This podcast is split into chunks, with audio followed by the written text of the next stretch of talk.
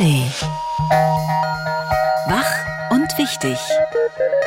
Der schöne Morgen mit Katrin Wosch und Tom Böttcher. Guten Morgen am Montag. Auf geht's hier in eine neue Woche mit Hörenswerten aus dem schönen Morgen bei Radio 1. Heute etwas zur Handball-Europameisterschaft. Wir haben den Kommentar von Friedrich Küppersbusch zur geplanten Parteigründung von Hans-Georg Maaßen.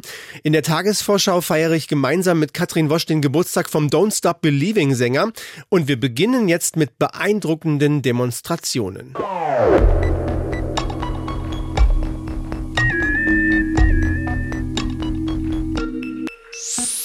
In ganz Deutschland sind am Wochenende Menschen gegen Rechtsextremismus und für Demokratie auf die Straßen gegangen. Die Zahlen und Bilder waren überwältigend. In Berlin waren es gestern 100.000 und auch in Brandenburg wurde demonstriert. Mehr als 3.000 Menschen haben gestern Vormittag in Cottbus klare Kante gegen rechts gezeigt. In der Stadt, die als eine Hochburg des Rechtsextremismus in Brandenburg gilt. Ein bewegender Moment war das auch für Brandenburgs SPD-Ministerpräsidenten Dietmar Woidke, der mit Tränen in den Augen klare Worte gefunden hat. Keiner kann heute mehr sagen, er hätte nicht gewusst, was diese Extremisten mit diesem Land vorhaben. Was sie mit Menschen vorhaben, die anderer Herkunft sind, anderer Religion sind oder aber die anderer Meinung sind. Und auch mit dabei auf der Demo in Cottbus war unser Kollege und RBB-Reporter Sebastian Schüller. Guten Morgen, Sebastian. Schönen guten Morgen. Morgen. 3500 Menschen ungefähr waren es, glaube ich. Klingt im Gegensatz zu den Zahlen aus Berlin oder München natürlich sehr wenig, aber ist für Cottbus eine Hausnummer, oder? Das ist für Cottbus auf jeden Fall eine Hausnummer. Also es ist ja schon angesprochen worden, die letzte, ich sag mal, bürgerliche, vielleicht auch eher linke Demonstration hat es vor vielen Jahren gegeben. Ähm, ich erinnere mich, dass kurz vor der Wahl des Oberbürgermeisters, das ist ungefähr anderthalb Jahre her, damals hat ein SPD-Mann gewonnen. Kurz davor gab es noch mal eine Wahl, wo auch über 1000 Menschen, äh Quatsch, eine Demo, wo auch über 1000 Menschen auf der Straße standen.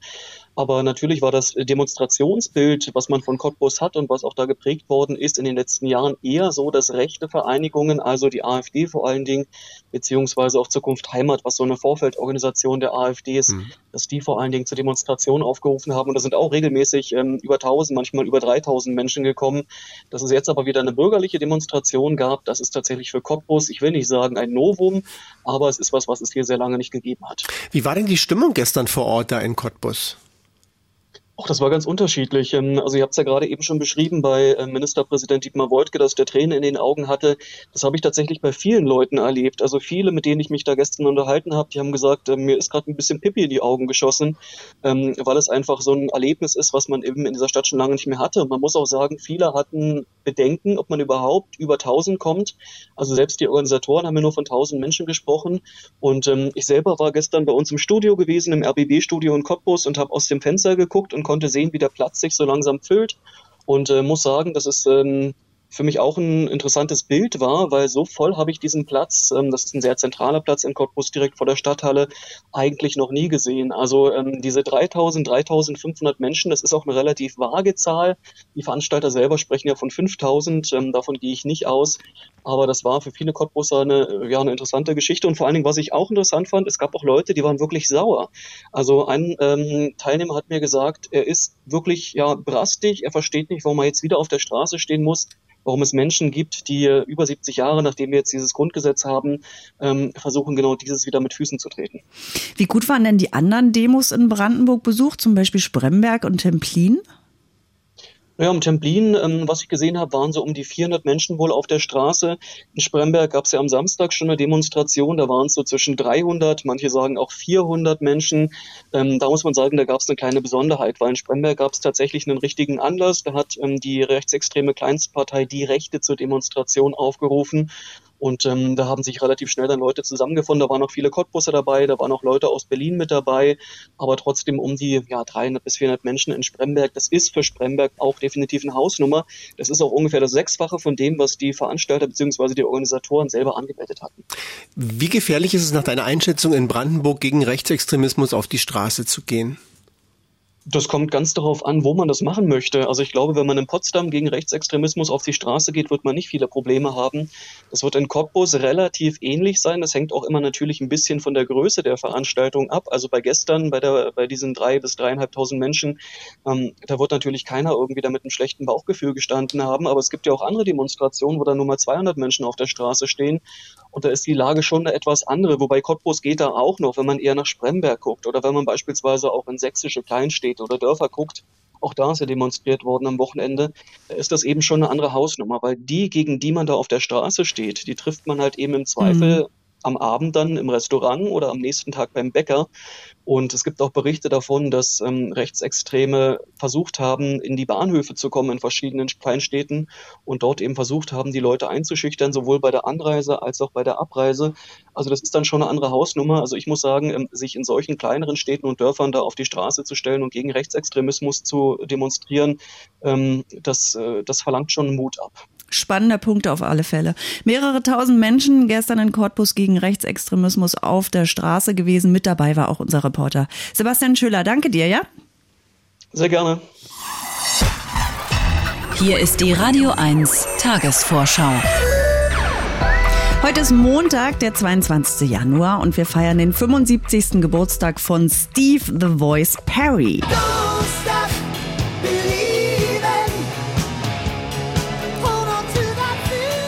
Hier hören wir ihn mit seiner Band Journey. Der Song ist aus dem Jahr 81. Da bin ich auch geboren, lieber Tom. Mhm, ne? Da war ich schon 40.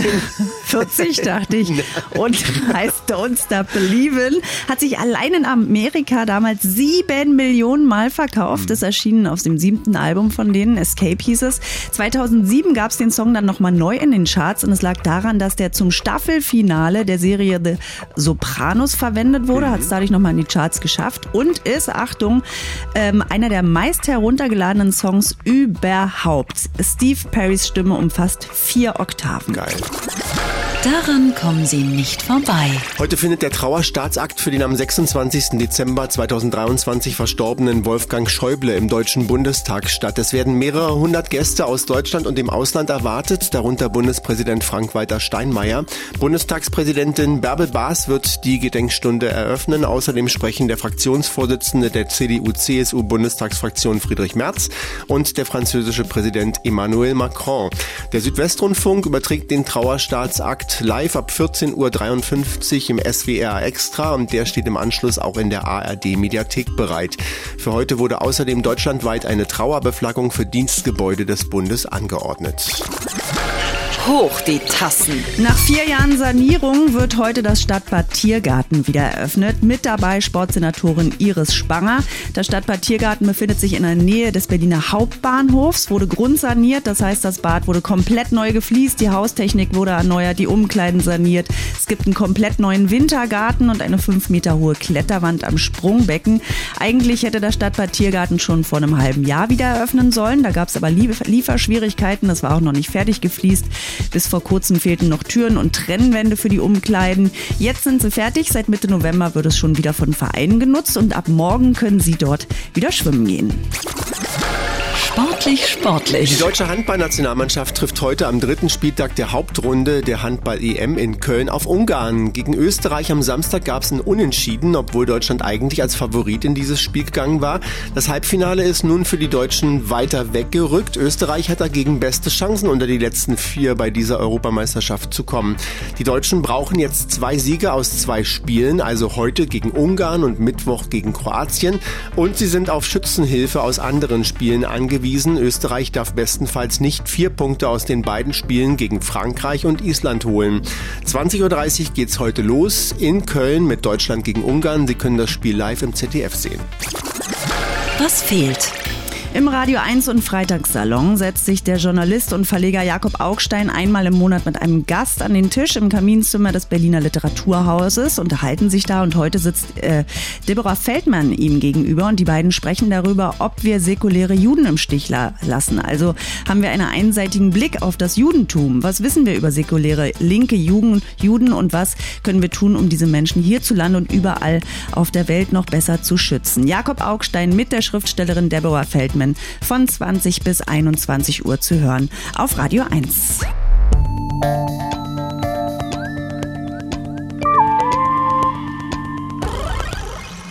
Der umstrittene ehemalige Verfassungsschutzpräsident Hans-Georg Maaßen hat am Wochenende nach einer Mitgliederversammlung der Werteunion in Erfurt die Gründung einer eigenen Partei angekündigt. Einer, wie er sagte, konservativ-liberalen Partei ohne eine Brandmauer. Die Parteigründung soll dabei so zeitnah erfolgen, dass eine Teilnahme an den Landtagswahlen in Thüringen, Sachsen und Brandenburg im September gewährleistet sein werde. Eine Maaßen-Partei wäre nach dem Bündnis Sarah Wagenknecht schon die zweite prominente Neugründung 2024. Eins ist klar. Der Montagskommentar mit Friedrich Küppersbusch. Er ist Journalist und Medienunternehmer und jetzt bei uns. Guten Morgen, Herr Küppersbusch.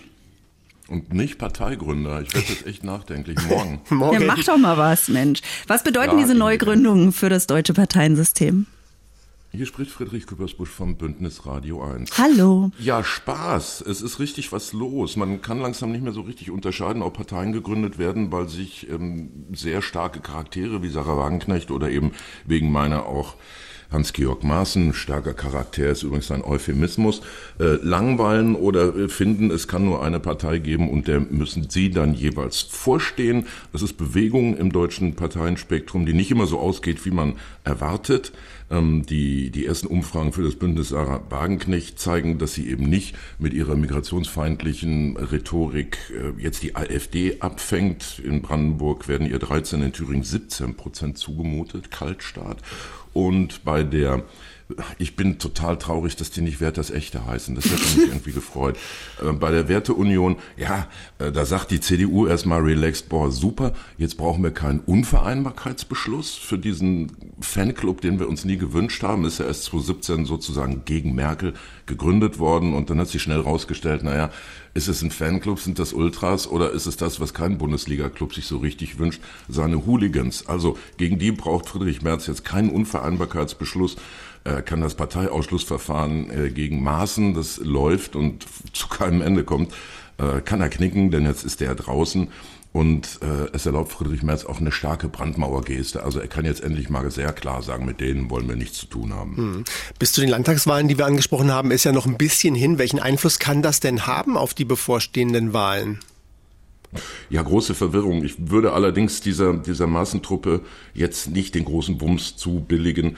Äh, Maaßen ist ja schon als Spitzenkandidat der CDU äh, bei der letzten Bundestagswahl gescheitert gegen einen sozialdemokratischen Kandidaten in Thüringen.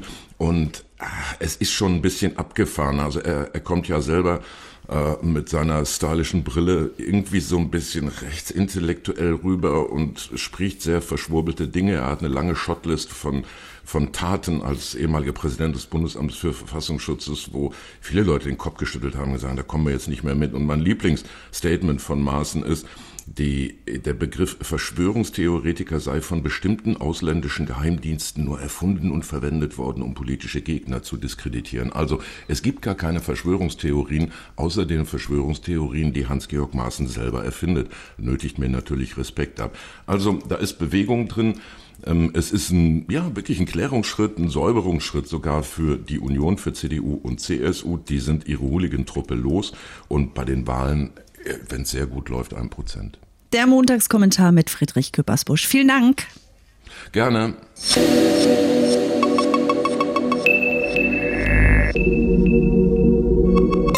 Sie haben es nicht mehr in der eigenen Hand, die deutschen Handballer. Das Weiterkommen ins Halbfinale der Europameisterschaft im eigenen Land ist jetzt auch abhängig davon, dass Konkurrent Österreich Punkte liegen lassen muss. Und das deutsche Team die eigenen Spiele natürlich gewinnt, zum Beispiel heute Abend in Köln gegen Ungarn. Wie das gehen soll, das verrät uns jetzt unser EM-Reporter Thomas Koos. Guten Morgen, Thomas.